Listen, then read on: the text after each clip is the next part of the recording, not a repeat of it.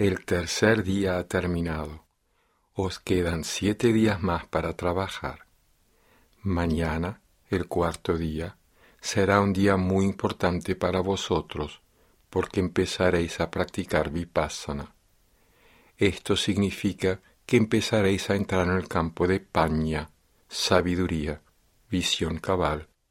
Aunque el verdadero trabajo empieza mañana, la práctica de estos tres primeros días es un requisito muy importante para realizar este trabajo. Durante los últimos tres días os habéis estado preparando para comenzar el verdadero trabajo de la meditación vipassana. Sin un shila fuerte no es posible practicar vipassana. Sin shila no es posible obtener resultados, resultados auténticos de vipassana. Sin un buen samadhi tampoco es posible practicar vipassana.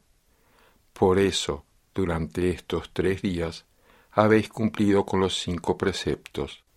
El shila que aceptasteis el primer día es la base, el cimiento de la práctica. Cuanto más fuertes sean los cimientos, más fuerte será el edificio que se asienta sobre ellos. Por eso, con vuestro shila, con unos cimientos fuertes, empezasteis a trabajar vuestro samadhi practicando anapana. Hace veinticinco siglos había maestros en la India que no daban importancia al Shila. Los sigue habiendo incluso hoy en día. Dicen, no es necesario observar el Shila. Haced lo que queráis, continuad haciendo lo que os resulte agradable. Aún así, podréis meditar y obtener todas las experiencias agradables de la meditación. El objetivo es tener experiencias agradables cuando se medita. Esa no es la finalidad de Vipassana. La finalidad de Vipassana es purificar la mente, purificarla en su nivel más profundo, en su raíz. Para ello, no se necesita un samadhi corriente, sino samma samadhi, el tipo correcto de samadhi. Necesitamos que el shila sea perfecto para desarrollar samadhi y que el samadhi sea correcto para desarrollar paña. El paña es preciso para llegar a la meta final de la liberación total, de la iluminación total. Shila se necesita para samadhi, samadhi para paña y paña para vimutti, es decir, la liberación. Esto es sólo para empezar a trabajar. Según vayáis avanzando, os daréis cuenta de que los tres, Shila, Samadhi y Paña, se apoyan el uno en el otro. Es como un trípode de tres patas. Si una pata es débil, el trípode se cae. Las tres patas deben ser fuertes. El Shila ayudará al Samadhi y ayudará al Paña. El Samadhi ayudará al Shila y ayudará al paña. El paña ayudará al shila y ayudará al samadhi. Los tres están interrelacionados, se ayudan el uno al otro. Tener un shila perfecto es bueno, produce sus propios beneficios, buenos resultados. Pero un shila perfecto no conduce por sí solo a la meta final de la liberación total. Si uno tiene un shila perfecto y también una experiencia profunda de samadhi, esto tampoco conduce a la meta de la liberación total. Para llegar a la liberación total, paña es necesario. La vida de Siddhartha Gautama, que alcanzó la liberación total, estaba llena de shila, incluso en su infancia. Después, tras abandonar la vida de padre de familia, se fue a practicar samadhi con varios maestros pero tras haber alcanzado el samadhi más profundo de aquella época, la octava absorción, comprendió que no estaba liberado. Se dio cuenta que en las profundidades de su mente había impurezas latentes. Eran como volcanes dormidos, podían arrastrarle y volverle a llenar de desdicha. Comprendió que debía arrancar las raíces de las impurezas que estaban en las profundidades de su mente, que tenía que arrancarlas. Por eso continuó su búsqueda y redescubrió la técnica de Vipassana. Esto es paña. Solo pudo desarrollar su paña y convertirse en un iluminado al practicar vipassana. De otro modo, le hubiera sido imposible. Vipassana se había perdido en el país. Las palabras subsistían, pero la sabiduría experimental, paña, en toda su perfección, se había perdido. Pero él volvió a descubrirla. De las tres partes del sendero noble óctuple, Shila, Samadhi y Paña, Shila ya se conocía y también se practicaban las tres partes de Samadhi, pero había otras dos partes que él descubrió agrupadas en Paña, que llamó Samma Sankappa y. Samma Sankappa, pensamientos rectos. Cuando venimos a un curso, inicialmente encontramos en la superficie de la mente ciertas impurezas que nos mantienen muy agitados. Cuando algún incidente produce un impacto en la mente, tenemos que empezar a observar la respiración. Nuestros pensamientos predominan. Muchas veces estos pensamientos están llenos de impurezas. En algunos casos puede haber ira, en otros odio, en otros tristeza, depresión, en algunos casos puede haber pasión. Estos pensamientos nos arrastran una y otra vez, pero siempre hay que intentar volver a la respiración. Los pensamientos nos arrastran una y otra vez, pero siempre hay que volver la atención a la respiración. Pasan un día, dos, tres días, y nos damos cuenta, aunque los pensamientos no han desaparecido, sí han cambiado porque no llevan tanta violencia como al empezar. Los pensamientos siguen allí, pero ahora son en su mayoría pensamientos sobre el sendero, sobre el Dhamma. Empezamos a comprender qué es el camino, cómo hay que meditar, cuál es la forma adecuada de meditar, qué dificultades hay. Eso es lo que acude a nuestra mente en vez de pensar en hacer daño a los demás. Esto es Samma Sankappa. Todavía no es el tipo adecuado de paña que produjo la iluminación total de Siddhartha Gautama. En la enseñanza de todos los maestros de la India, anteriores a él, los contemporáneos a él y posteriores a él, se enseña que es necesario tener buenos pensamientos. Ver las cosas tal y como son es samadhi, comprensión recta, visión recta. Ver las cosas como es debido, tal y como son. Ocurre igual cuando el sol está cubierto de nubes densas, oscuras, negras, no se puede ver la luz, todo está oscuro. Si desaparecen algunas capas de esas nubes, aunque las nubes sigan allí, ya no son tan oscuras y tan densas, son tenues. Aunque no hayan desaparecido todas las nubes, se empieza a ver la luz. Este tipo de Samma Sankappa es necesario. Los pensamientos todavía están ahí. No se ha llegado al estado en que la mente se ha liberado de pensar, en que se ha liberado de tener pensamientos. Los pensamientos están ahí pero no nos perturban para dar el paso siguiente. El próximo paso es Sammaditi, comprensión recta, comprender la realidad tal y como es. Esto es paña, el paña auténtico, la sabiduría auténtica. Poco a poco progresamos hacia el paña que conduce a la liberación. Hay tres estados de paña. El primero se llamaba en la lengua de aquella época Suttamaya Paña, el segundo Chintamaya Paña y el tercero Bhavanamaya Paña. Suttamaya Paña. Habéis oído algo, habéis leído algo, la sabiduría de otra persona, de un sabio, de un iluminado. Una persona santa habla con palabras del Dhamma que se convierten en escrituras escucháis directamente a esa persona o leéis las escrituras y aceptáis lo que dice o lo que está escrito. La mayoría de las veces lo aceptáis porque sentís una gran fe y devoción hacia esa persona, o sentís una gran fe y devoción hacia esas escrituras específicas. Lo aceptáis. Está muy bien, os ayudará. Quienes no han oído hablar del Dhamma, quienes no han leído nada sobre la verdad, permanecerán toda la vida llenos de confusión. Por lo menos hemos oído hablar del Dhamma, hemos escuchado palabras sobre el Dhamma, hemos escuchado cosas correctas. Pero no es suficiente. No podemos liberarnos desarrollando únicamente Sutta Paña, la sabiduría que hemos escuchado de alguien o leído en algún sitio. Está muy bien, está muy bien porque nos inspira y nos guía para dar el paso siguiente. El siguiente paso es Paña, que significa comprender la verdad, desarrollar la sabiduría intelectualmente.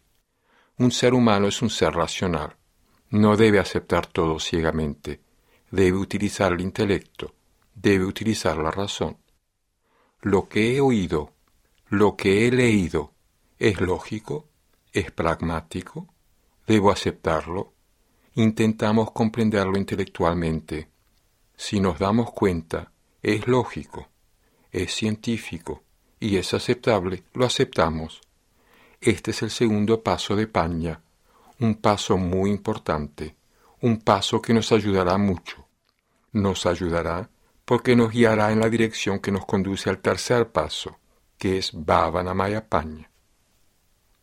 Bhava significa ocurrir, vivir la sabiduría de la propia experiencia, de la experiencia directa. Si vivís esta sabiduría, ella misma os liberará. Los dos primeros pasos os ayudarán, pero no os podrán liberar.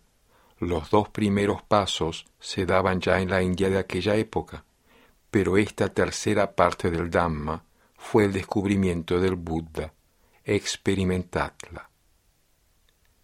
Hubo maestros cuyas instrucciones eran alejaos del deseo, alejaos de la aversión. Todos los objetos percibidos por los sentidos son ilusorios, llenos de engaño. Al apegaros, os llenáis de desdicha abandonad el apego, desapegaos, dejaréis de ser desdichados. Todas esas enseñanzas existían ya, pero ¿cómo liberarse de la desdicha? Desarrollando en vosotros mismos Pavanamaya Paña, la sabiduría de vuestra experiencia directa, os ayudará a liberaros de la desdicha. La primera y la segunda nos podrán ayudar, pero también nos pueden hacer daño a menudo hacen daño. Un ejemplo de Sutamaya. Una persona nace en el seno de una familia determinada, crece en una sociedad determinada, tiene fe en una tradición determinada, en unas escrituras determinadas, en unas creencias determinadas. Desde su infancia está condicionado, condicionado, condicionado por todo cuanto acepta, por filosofías, creencias y dogmas. Empieza a pensar, esto es lo correcto, las otras tradiciones no sirven, no son correctas, mi tradición es la mejor y la acepto. No da el siguiente paso, se siente completamente satisfecho pensando que ha aceptado la verdad, la verdad hablada en sus escrituras, la verdad predicada por sus santos, la verdad que dijo el fundador de su religión, lo encuentra maravilloso, todo esto se convierte en una gran barrera, en un gran cautiverio. Esa persona jamás utilizará el intelecto, jamás intentará razonar lo que le han enseñado, está muy lejos de poder desarrollar su habilidad para experimentar la realidad, se ha convertido en un preso. Utilizando Sutta Paña, una persona puede convencerse pero como es un ser humano, quiere razonarlo. Comienza a razonar. ¿Esto es verdad? ¿Es correcto? ¿Es aceptable? ¿Es pragmático? Los ancianos empiezan a preocuparse. A los ancianos de la familia, a los ancianos de la sociedad, a los ancianos de esa comunidad determinada, no les gusta que razone. Le dicen, ¿no crees? ¿No tienes fe en nuestras escrituras? ¿No tienes fe en el fundador de nuestra religión? Si dudas, ¿sabes lo que te pasará? Al morir te irás al infierno. Describen un infierno terrible. Entonces esa persona dice, no baba. Este es un término indio empleado para personas mayores y sabias. No quiero ir al infierno.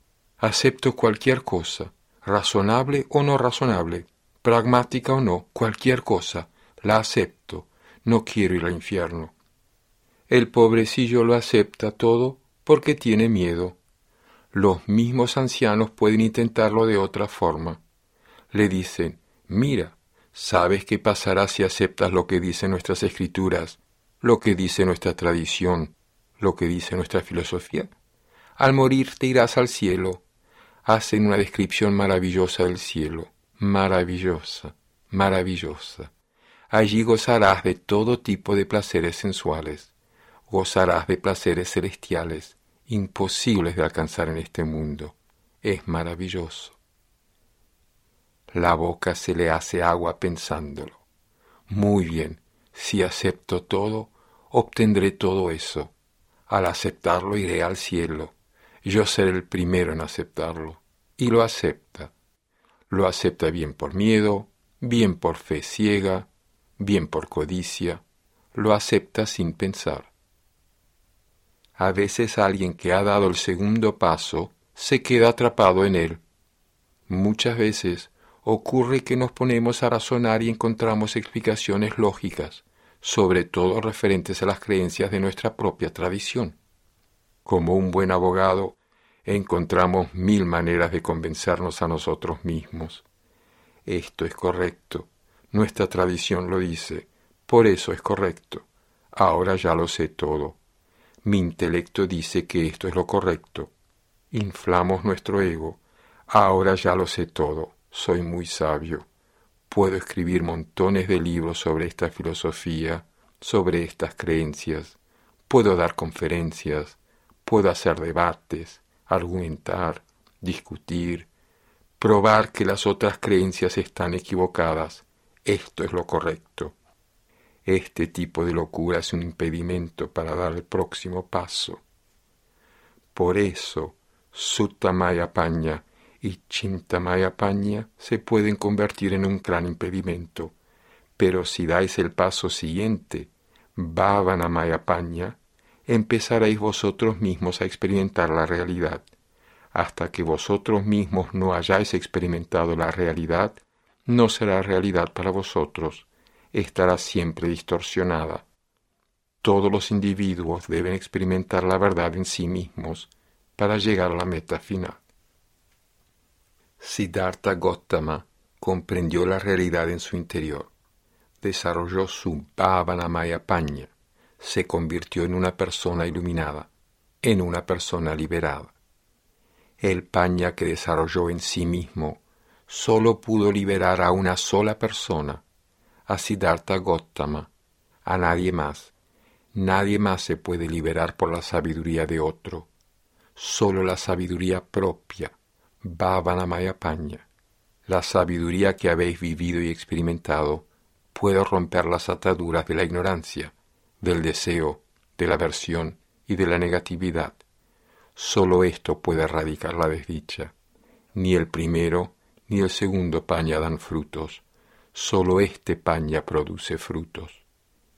Vamos a poner un ejemplo. Una persona que tiene mucha hambre va a un restaurante, se sienta, le dan el menú. Mira el menú, dice, qué bien, qué comida tan rica hay hoy. La boca se le hace agua. Esta es la primera parte del ejemplo. A continuación pide la comida. Como tarda en llegar, se pone a mirar a su alrededor. Ya han servido a los que vinieron antes. Están comiendo. Parece que les gusta. Realmente la comida de hoy es riquísima. A todos les gusta. La boca se les hace agua. Tercera parte. Les sirven la comida y le gusta. La primera parte era Suttamaya Paña. Solo ha leído la carta y no ha probado la comida. La segunda parte era Chintamaya Al ver que los que le rodean ponen cara de apreciar la comida, piensa, les gusta lo que comen, se les nota en la cara que les gusta, debe estar riquísima. Pero él no la ha probado. La tercera parte es Bhavanamaya Paña. Le han servido la comida, la ha comido, sabe que está rica por experiencia propia. En la primera y segunda parte de la historia no probó por sí mismo la realidad. Otro ejemplo. Una persona se siente enferma, va al médico. El médico le examina y escribe una receta en un papel. Vuelve a casa muy contento. Tiene gran fe en ese médico. No hay nada malo en ello. Se debe tener fe en el médico. Pero esta fe no debe convertirse en fe ciega. Esta devoción no debe convertirse en devoción ciega. Al llegar a casa, coloca en estatua una foto del médico en un altar. Le ofrece dulces, frutas, flores e incienso da ciento ocho vueltas a su alrededor, se inclina tres veces ante ella. ¿Cómo puede ayudarle eso? Saca la receta, empieza a recitar una cápsula por la mañana, una cápsula por la tarde, una cápsula por la noche, una cápsula por la mañana, una cápsula por la tarde. ¿A dónde le conduce esto? Locura. Eso es lo que ocurre cuando la fe se vuelve ciega cuando la devoción se vuelve ciega. Segunda parte. Los seres humanos somos racionales, así que vuelve a ver al médico y le dice, ¿por qué me dio esta receta? ¿Qué es? ¿Cómo puede ayudarme? El médico, que es inteligente, le dice, esta es su enfermedad, esta es la causa de su enfermedad. Si toma esta medicina, erradicará la causa. Al erradicar la causa, la enfermedad desaparecerá. Estupendo. Ahora lo comprendo. Mi médico es muy inteligente. Esta medicina es muy buena. Al volver a casa, ¿qué hace? Empieza a pelearse con sus amigos, diciendo, Vuestros médicos son los inútiles. Mi médico es estupendo. Las medicinas que os dan vuestros médicos no sirven para nada. La medicina que me ha dado mi médico es estupenda. Sigue peleándose no toma la medicina y sigue peleándose. Eso es lo que ocurre. Todos los santos, todos los sabios, todos los iluminados, al ver cómo sufre la gente, dan una receta de Dhamma. Practicad Shila, practicad Samadhi, practicad Paña. Así os liberaréis de vuestra desdicha. Pero nadie intenta practicar. Fundan sectas, creencias, dogmas, ritos, rituales, y se dedican a ellos, pero como nadie practica, nadie se beneficia. El tercer paña, Maya paña, es aplicar el Dhamma a la vida a través de la propia experiencia, únicamente la propia experiencia. La experiencia directa podrá producir beneficios. Pero hay una dificultad. Cómo experimentar de forma directa el fenómeno mente-materia, cómo experimentar su continua interacción, y que debido a esta interacción empezáis a generar negatividades que se multiplican y empiezan a abrumaros, cuando comprendáis esto, detendréis el surgimiento de esta negatividad. Incluso si ha surgido, no le permitiréis que se multiplique, que os abrume. Todo esto debe ser experimentado. Todo ocurre en las profundidades de la mente. Debéis desarrollar la facultad, la habilidad, la capacidad de experimentarlo. Esto es lo que habéis estado haciendo durante estos últimos tres días. A menos que tengáis esa capacidad, esa facultad, no podréis practicar vipassana. No será posible. Por ejemplo, si no tenéis la facultad de la vista, no podréis ver. Si no tenéis la facultad del oído, no podréis oír.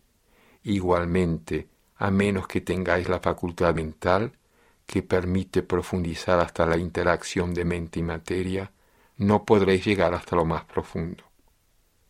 Un ejemplo. Dos niños muy pobres vivían mendigando su comida uno de ellos era ciego de nacimiento. Un día, el niño ciego se enfermó con mucha fiebre. Entonces su amigo le dijo, Muy bien, quédate aquí, yo iré a pedir comida. Luego la traeré para comerla contigo. Salió. Una mujer llena de compasión le dio un dulce que en la India se llama kir, preparado con leche, arroz, frutos secos, azúcar, etc. Cuando se lo dio, el niño se puso muy contento, pero no pudo darle nada a su amigo porque el kir es líquido, no tenía un recipiente para llevarlo. Al volver con su amigo, le dijo con toda sinceridad, Hoy, cuando pedía, me dieron un kir riquísimo, pero no pude traértelo porque no tenía un recipiente para llevarlo. Está bien, no me lo has traído, pero dime, ¿qué es el kir? ¿No sabes qué es el kir? No, no lo sé. Es blanco porque se hace con leche, es muy blanco. ¿Blanco? ¿Qué es blanco? ¿No sabes qué es blanco? No, no lo sé. Pues es lo contrario de negro. ¿Y qué es negro? ¿No sabes qué es el blanco y no sabes qué es el negro? ¿Qué clase de persona eres?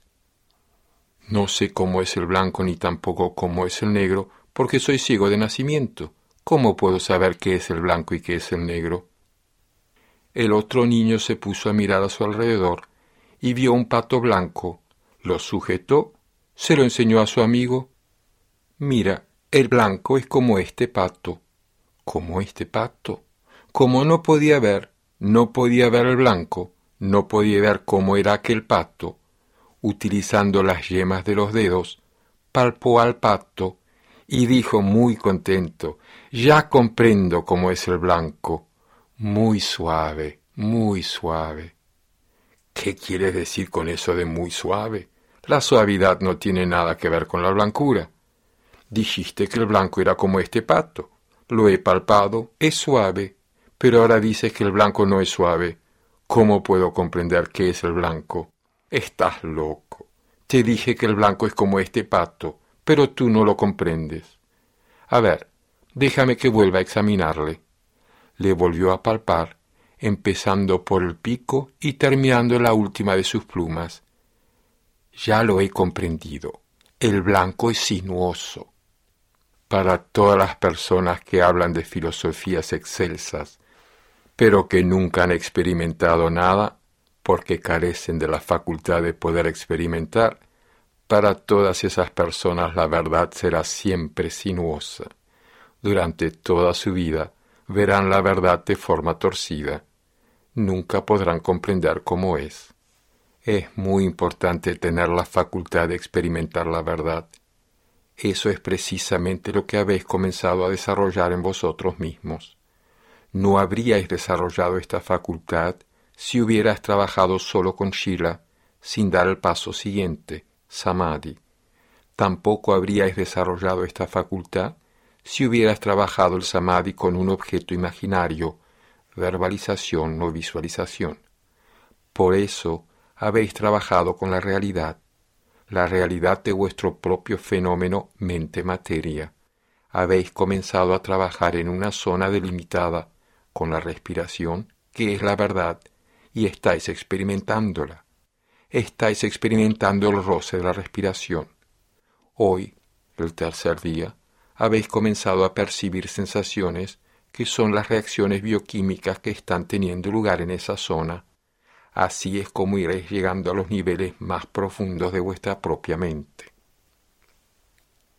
La llamada mente inconsciente, el nivel más profundo de la mente, en realidad no es inconsciente, continuamente es consciente, día y noche, consciente de las sensaciones del cuerpo. Hoy habéis comenzado a ser conscientes de las sensaciones que surgen en la zona de la nariz pero hay sensaciones por todo el cuerpo. Hay sensaciones continuamente, sensaciones por todo el cuerpo. Continuamente hay cambios, un cambio que se manifiesta con un tipo de sensación, un cambio que se manifiesta con otro tipo de sensación, pero siempre hay cambios. Solo se pueden experimentar estos cambios por medio de la observación que habéis llevado a cabo durante estos tres días. Este ha sido solo el comienzo. Mañana exploraréis todo el cuerpo, percibiréis sensaciones por todas partes. os iréis moviendo desde el nivel superficial de la mente hasta llegar a sus profundidades donde se acumulan los complejos del pasado profundamente arraigados, donde se encuentran los comportamientos habituales de la mente en el nivel más profundo de la mente. El comportamiento habitual de la mente es reaccionar. Cuando percibe una sensación agradable en el cuerpo, reacciona con deseo, con apego. Cuando experimenta una sensación desagradable en el cuerpo, reacciona con aversión, con odio. Os movéis hacia una conciencia de este proceso interior. Intelectualmente resulta fácil comprender. Continuamente realizamos cambios. Todo es impermanente. Todo lo que nace muere. Todo lo fabricado antes o después se destruye. Todo es impermanente. Pero esa es una comprensión meramente intelectual la experiencia solo puede lograrse en el marco del cuerpo. La ley de la naturaleza se cumple en todas partes, dentro y fuera de nosotros. Podéis aceptar y comprender intelectualmente la ley de la naturaleza que veis fuera de vosotros, pero la realidad, la ley de la naturaleza que experimentáis dentro del marco del cuerpo, debe ser experimentada personalmente por cada uno. Esa experiencia se llama Pavanamaya Paña. Debemos vivirlo a través de nuestra propia experiencia, porque la comprensión intelectual no podrá ayudarnos. Hubo maestros que impartían solo intelectualmente esta misma enseñanza antes del Buda, durante y después de la época del Buda la gente no podía profundizar en la misma medida en que lo hacen los que han desarrollado su propio Pavanamaya Por ejemplo, imaginad algo traumático en vuestra vida. Una persona muy querida muere, tenéis que llevar su cadáver a la pira funeraria y quemarla. O tenéis que llevarla al cementerio y enterrarla.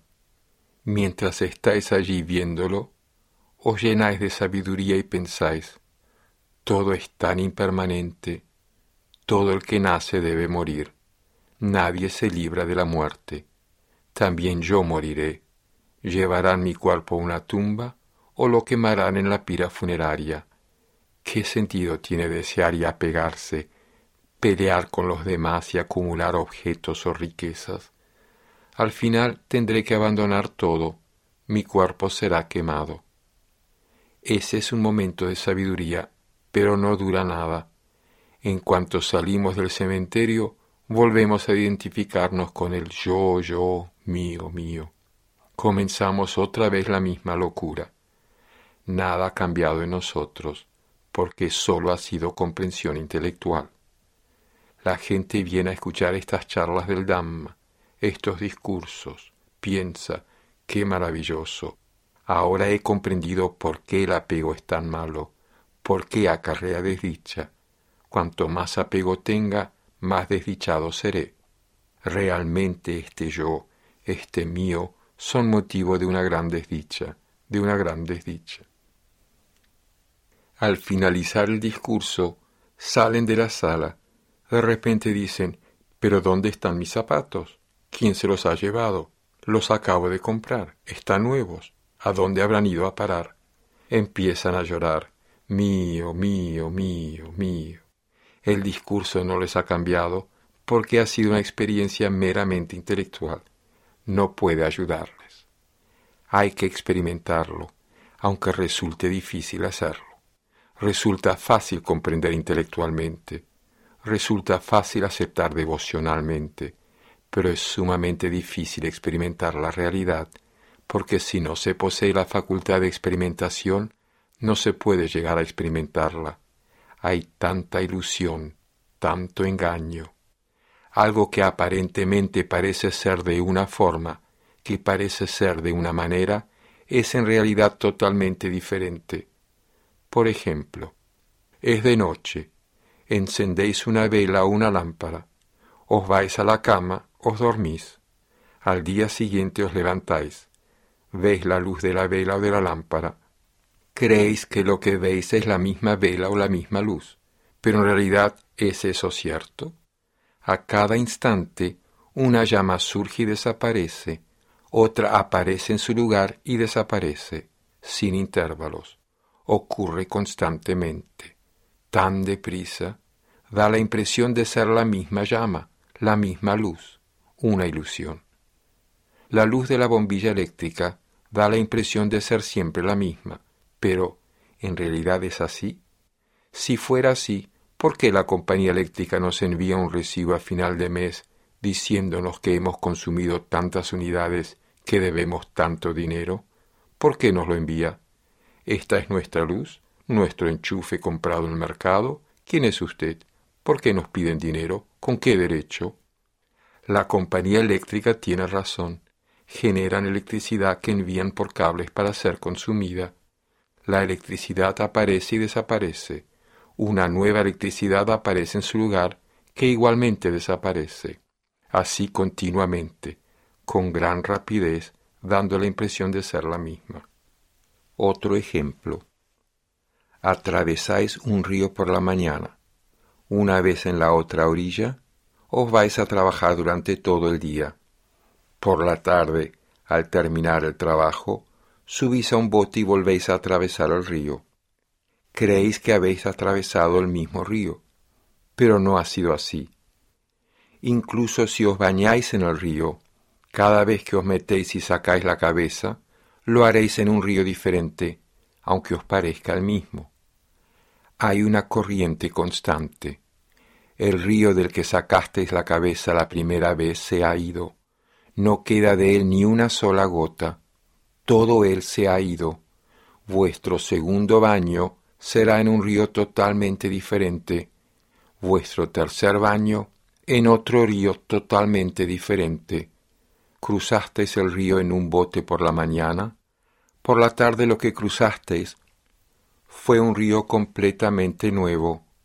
Sin embargo, teníais la sensación de que era el mismo río y la misma luz. ¿Cómo librarse de este engaño? hay cosas que están dentro de la capacidad de los órganos de los sentidos. Por ejemplo, tenéis ojos, podéis ver objetos aunque sea con limitaciones. La llama de la vela surge y desaparece, surge y desaparece. Si la observáis con atención, veréis que sí, efectivamente, surge y desaparece. Pero, ¿qué ocurre con la luz eléctrica? surge y desaparece con una rapidez tal que está más allá de la capacidad de visión de vuestros ojos. También, poniendo mucha atención, vemos la corriente del río.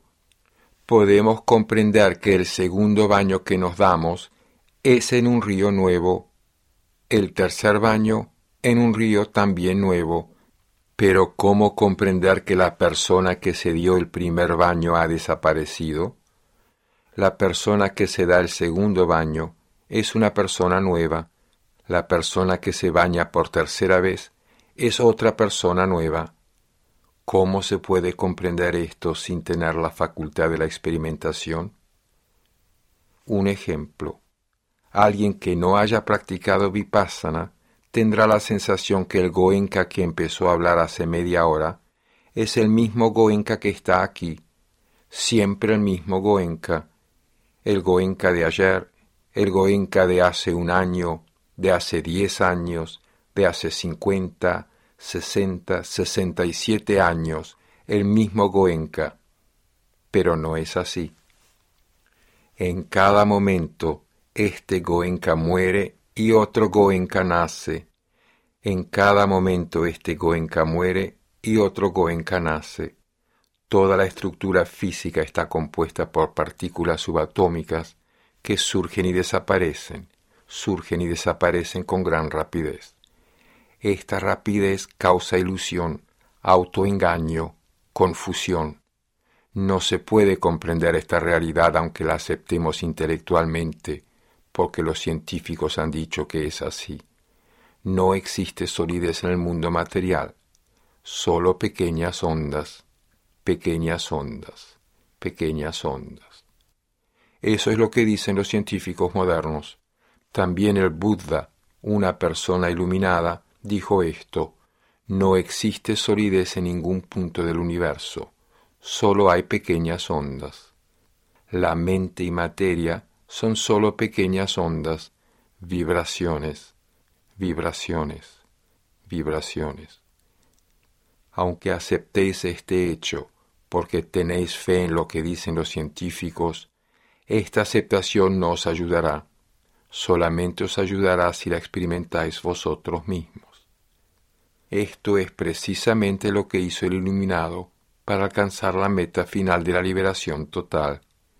Eso es también lo que deben hacer quienes quieren comprender el cambio continuo que tiene lugar por todas partes, cambiando a cada instante, cambiando, cambiando, cambiando, con gran rapidez cambiando, cambiando. Cuando nace un niño, es tan pequeño y lindo, le volvéis a ver diez años después, veis que ha habido un gran cambio. Le veis pasados veinte años, otro gran cambio. Pasan treinta, cuarenta, sesenta, ochenta años. El cambio es increíble. ¿Cómo pudo aquel niño convertirse en ese viejo? No ha ocurrido de repente. No es que se hubiera ido a dormir un día y el Dios Todopoderoso le hubiera tocado con una varita mágica y al despertarse convertido en otra persona. No, no ha sido así.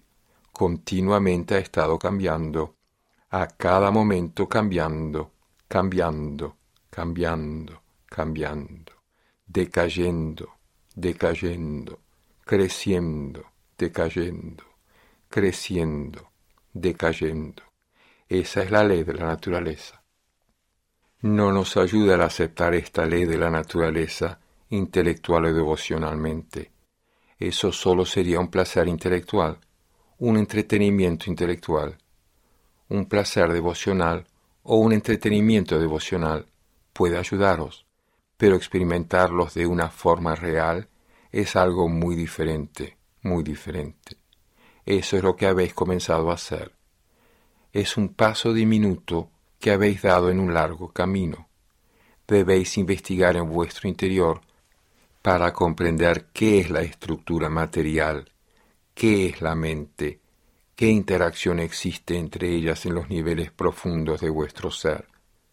Así llegó el Buda a la iluminación, dividiendo, diseccionando, desintegrando, disolviendo, disolviendo. Alcanzó un estado en que llegó a la verdad última sobre la materia, a la verdad última sobre la mente, a la verdad última sobre los contenidos mentales, los concomitantes mentales que surgen en la mente. Trascendió todo eso, experimentó algo que está más allá de mente y materia. ¿Qué es esta materia? Dividiendo, diseccionando, dividiendo, diseccionando, llegó a la partícula subatómica más pequeña que compone el cuerpo. La llamó Kalapa Kalapa significa unidad, unidad material. La unidad material más pequeña que no se puede dividir más la llamó Atta Kalapa. Atta significa ocho. Esta unidad está hecho de ocho cosas unidas, ocho cosas que no pueden separarse, que siempre están juntas. Hay cuatro elementos básicos, tierra, agua, fuego y aire. Cada uno tiene su propia característica.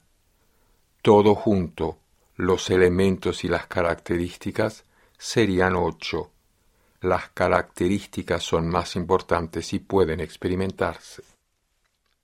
Al llegar a ese estado, resulta mucho más fácil comprender la mente en su nivel último, la realidad de la mente en su nivel último, es decir, la realidad de cada uno de los contenidos mentales en su nivel último. El Buda comprendió al llegar a ese estado qué era el fenómeno mente-materia.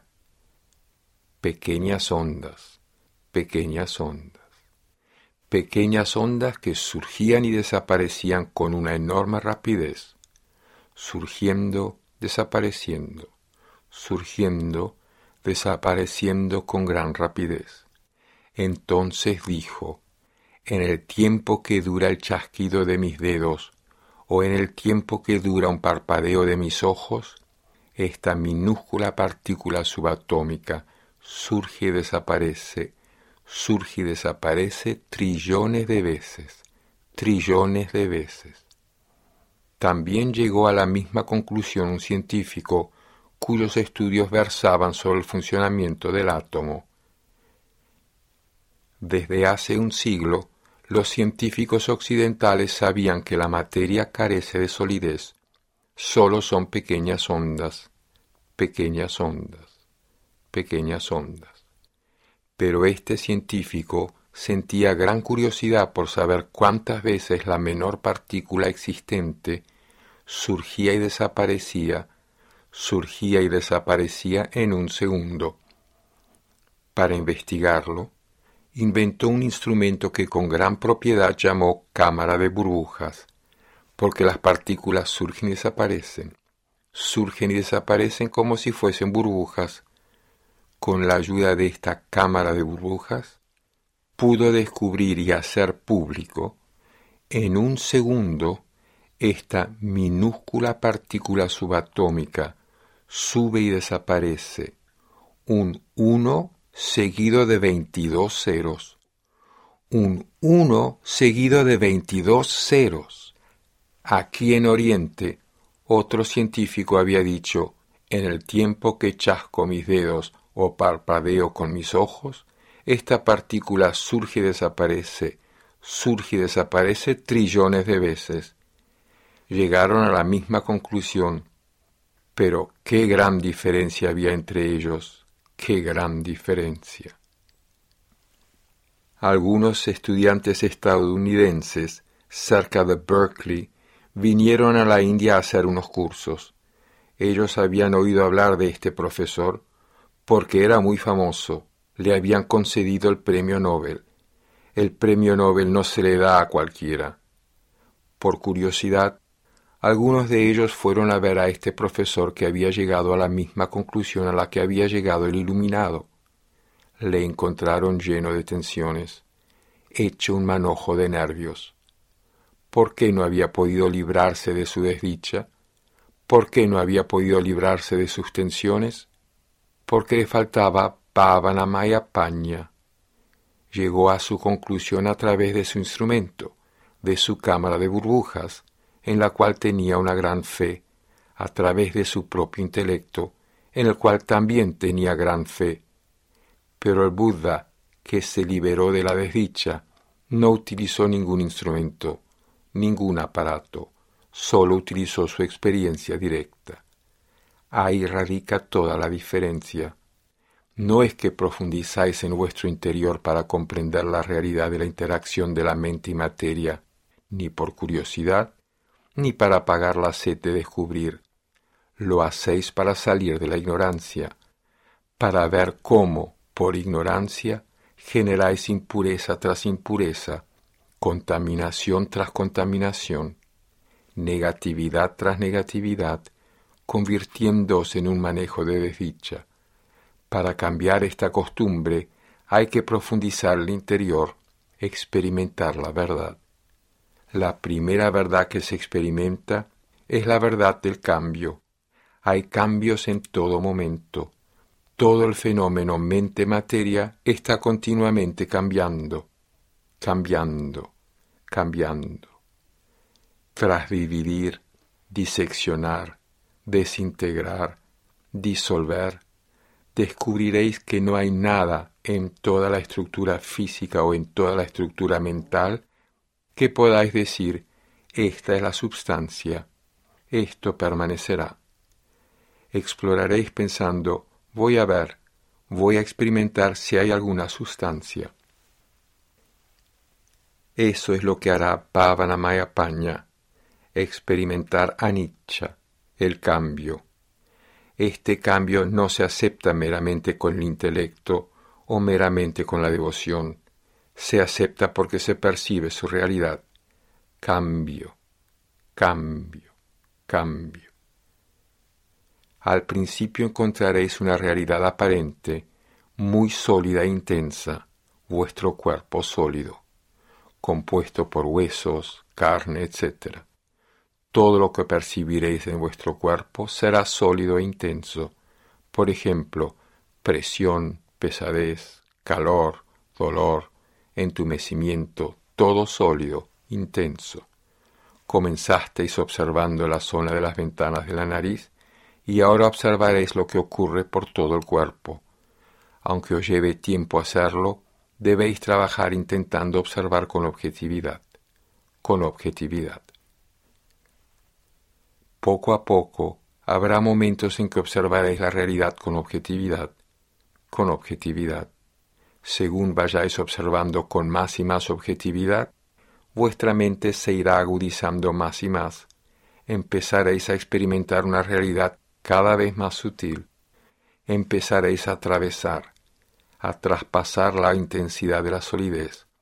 Iréis experimentando una realidad cada vez más sutil, una realidad cada vez más sutil, una realidad cada vez más sutil, hasta llegar a experimentar que toda la estructura material y toda la estructura mental son sólo vibraciones, vibraciones, surgiendo, desapareciendo, surgiendo, desapareciendo, burbujas surgiendo y desapareciendo, pequeñas ondas surgiendo y desapareciendo, surgiendo y desapareciendo, un flujo constante, una corriente constante.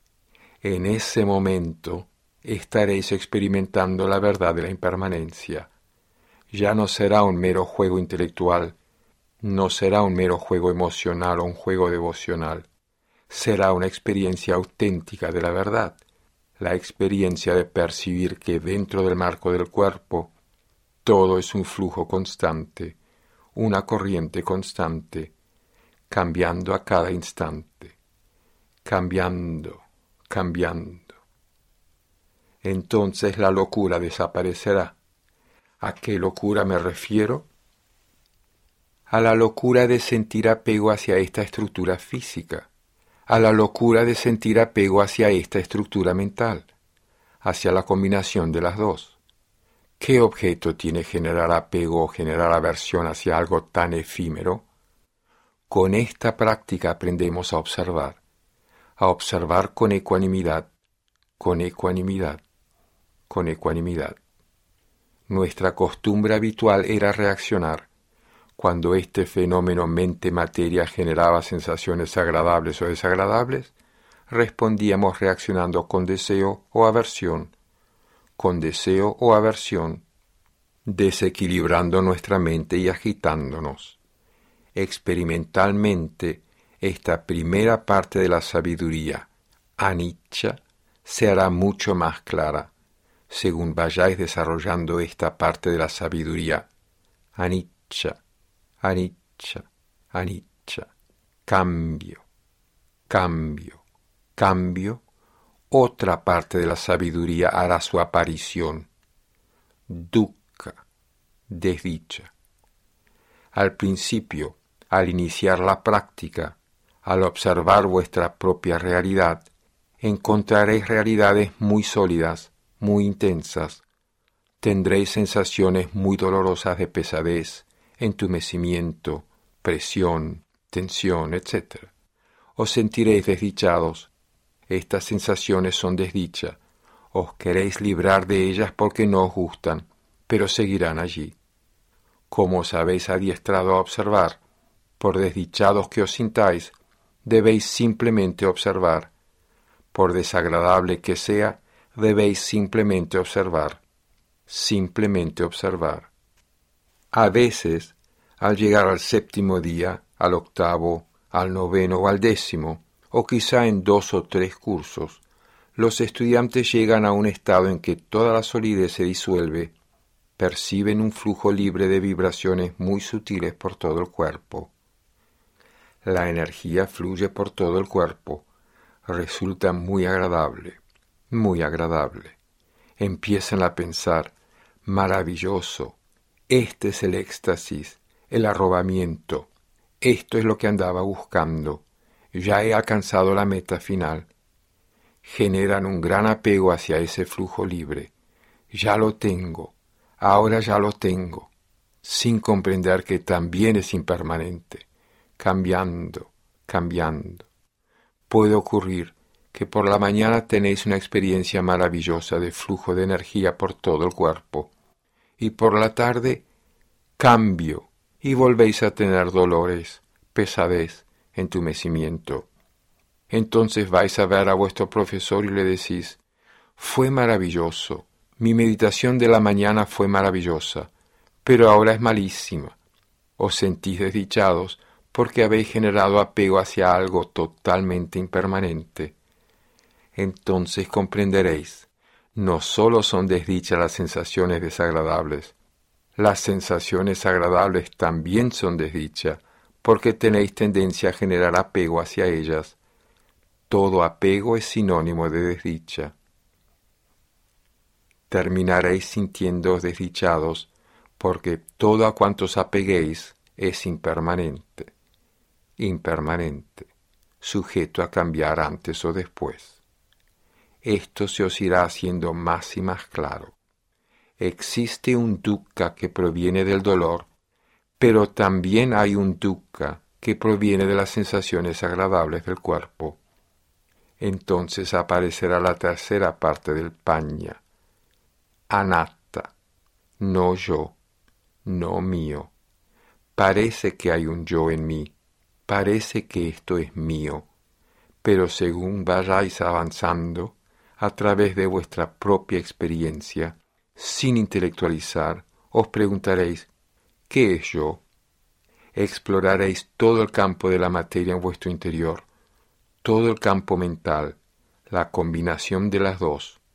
Solo encontraréis pequeñas ondas, pequeñas ondas, burbujas, burbujas surgiendo y desapareciendo.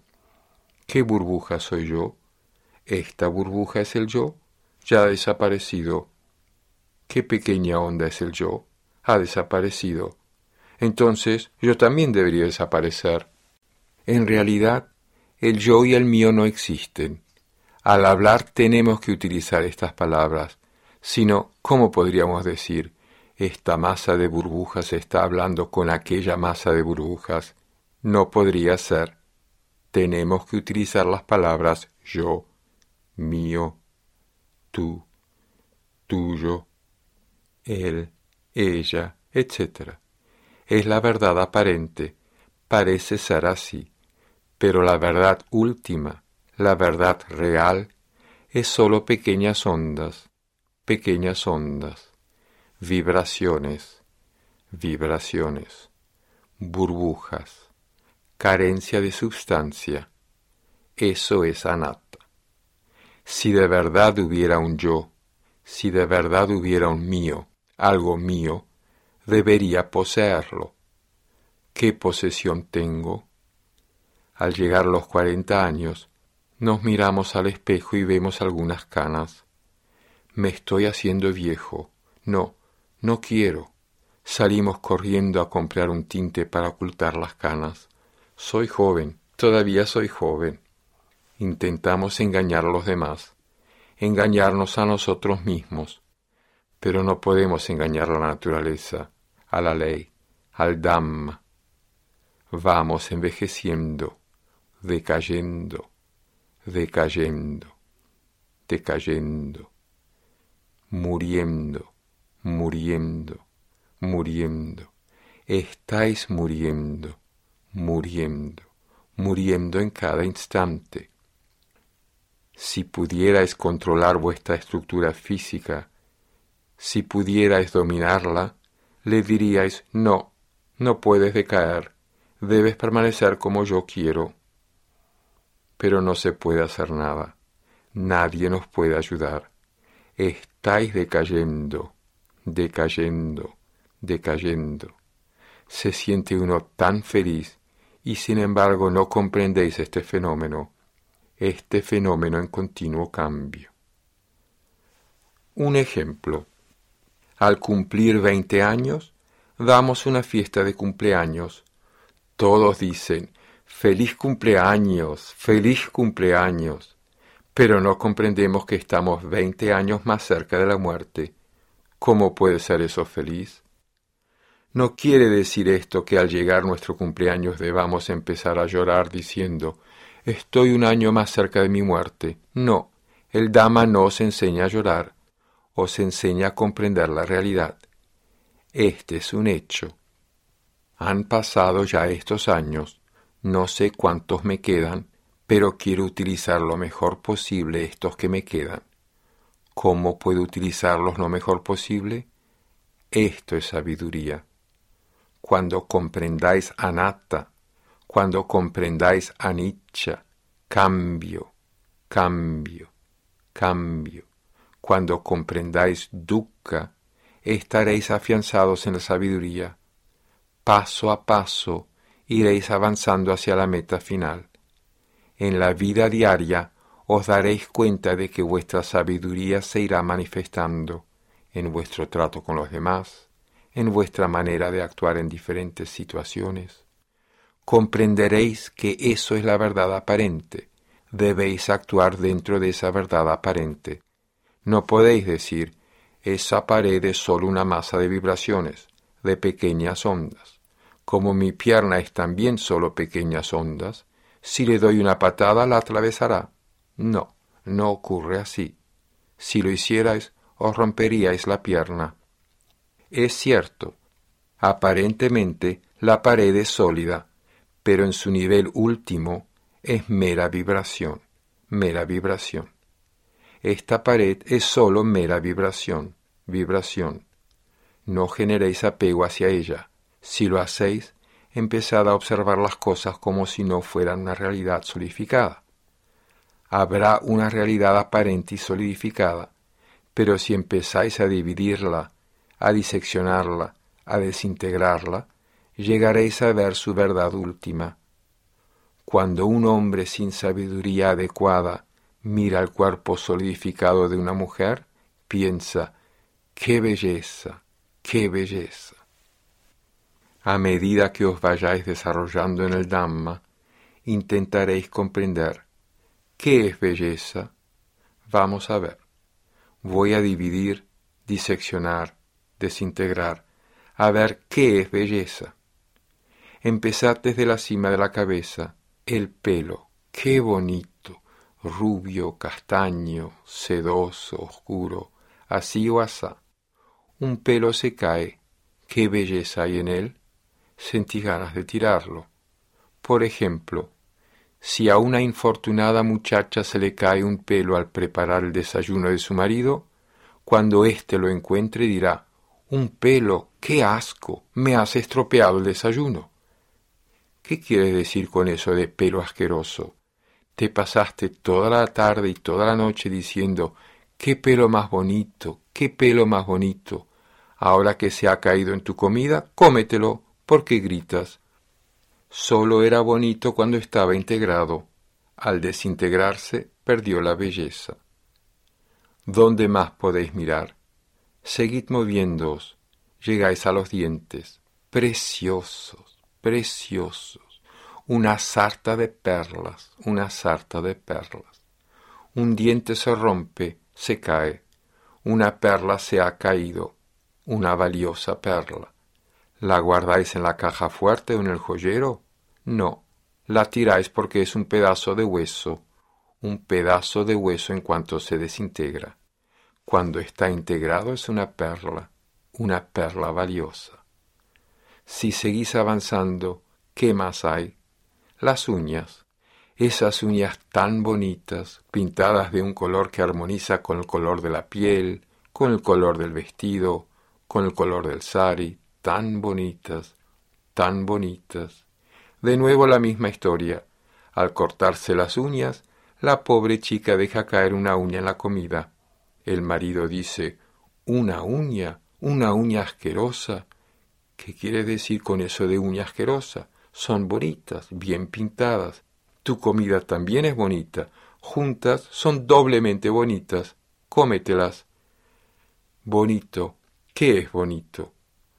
Un estudiante vino a verme, me dijo, no hable usted así, ¿Sabe qué decimos en Occidente que es bonito? Dime, ¿qué es bonito? En Occidente decimos que la belleza tiene un milímetro de espesor, la piel, brillante, suave, eso es la belleza. Ah, ¿sí? Coge una cuchilla de afeitar, pela un poco de ella, mira a ver si es bonita, te dan ganas de tirarla, no la puedes ni guardar.